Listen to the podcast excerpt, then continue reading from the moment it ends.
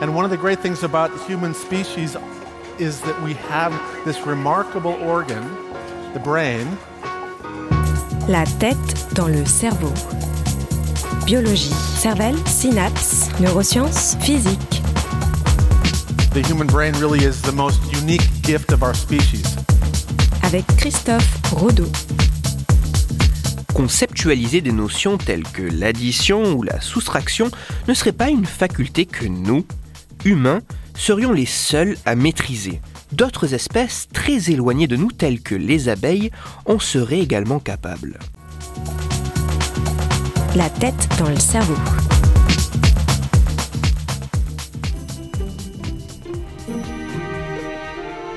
Nous, humains, avons une façon assez particulière de discerner, discriminer, catégoriser, conceptualiser le monde qui nous entoure.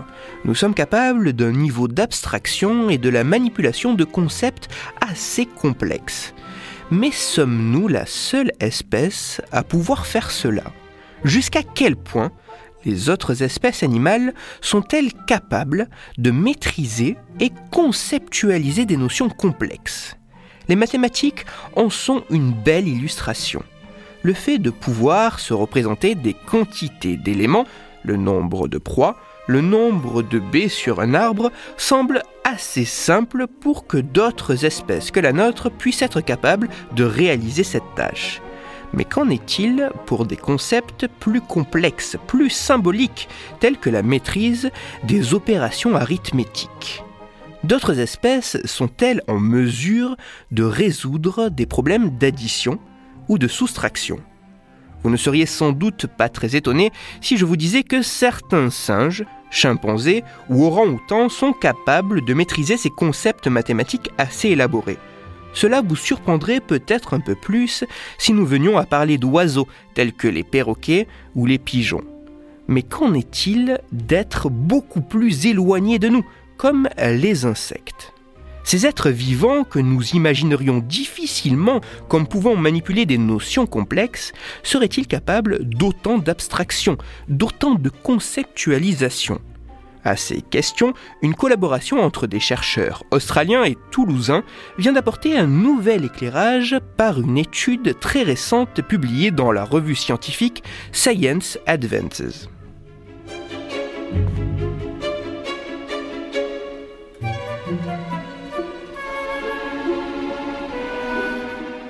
Afin d'essayer de mieux comprendre ce que certaines espèces d'insectes peuvent avoir comme niveau d'abstraction sur le monde qui nous entoure, des chercheurs se sont intéressés aux abeilles et à leur appréhension de l'arithmétique. L'expérience des chercheurs s'est déroulée en deux temps. Dans un premier temps, les scientifiques ont entraîné les abeilles à résoudre des problèmes d'addition et de soustraction. Pour arriver à cela, les chercheurs ont fait travailler les abeilles dans un dispositif en forme de Y. Les abeilles entraient dans un couloir unique qui formait une première pièce servant de chambre d'instruction. Le fond de cette première pièce était une paroi qui comportait une pancarte donnant à la fois l'énoncé du problème, mais aussi l'opération, soustraction ou addition, à réaliser. Cette pancarte problème pouvait contenir un 2, 4 ou 5 éléments.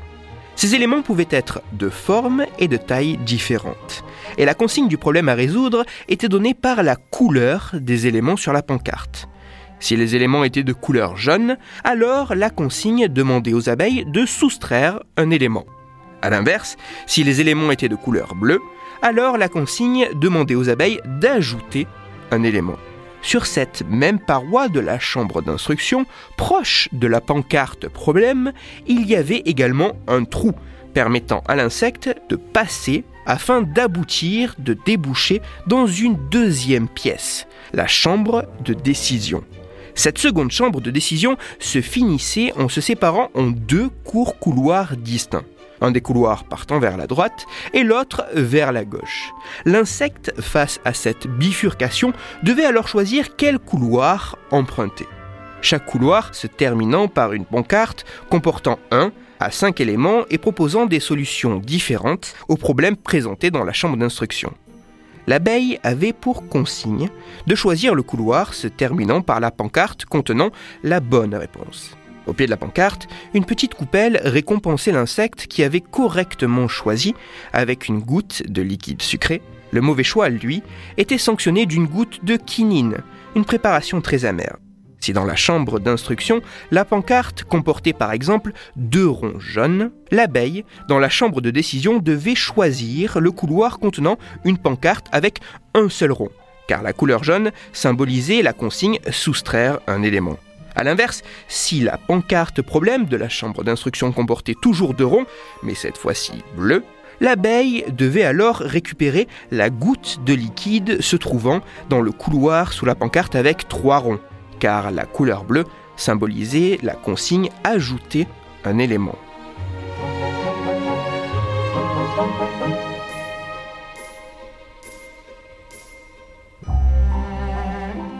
Alors qu'au début de l'expérience, les abeilles n'arrivaient qu'à un taux de réussite de 50%, révélant un choix totalement aléatoire des réponses données au problème, après quelques jours d'entraînement, les performances s'améliorèrent, attestant d'une assimilation par l'insecte de la tâche qui lui était demandée. Lorsque les abeilles ont atteint un taux de réussite de 80% de réponses correctes, attestant que les insectes étaient parfaitement entraînés, l'expérience a pu passer à la seconde phase. Tandis que la première phase de l'expérience était un entraînement, la seconde phase était un test. Dans cette phase de test, deux éléments changeaient par rapport à la phase d'entraînement. Tout d'abord, sous chacune des pancartes réponses, il n'y avait plus de gouttes de liquide ni sucré de récompense, ni amer de sanction. Ceci afin de s'assurer que les insectes ne trouvaient pas simplement la réponse en détectant la récompense. Et le deuxième élément très important qui différait entre l'entraînement et le test était le problème posé à l'abeille. En effet, pendant cette phase de test, le problème présenté à l'abeille était un problème qui n'avait jamais jusqu'alors été vu. Les consignes jaune soustraire un élément ou bleu ajouter un élément étaient toujours présentes et identiques. La nouveauté venait du nombre d'éléments posés en problème. Durant l'entraînement, plusieurs problèmes avaient été proposés avec comme nombre de départ 1, 2, 4 ou 5 éléments.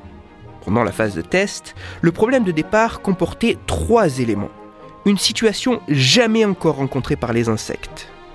Les résultats de cette phase de test sont tout bonnement fascinants.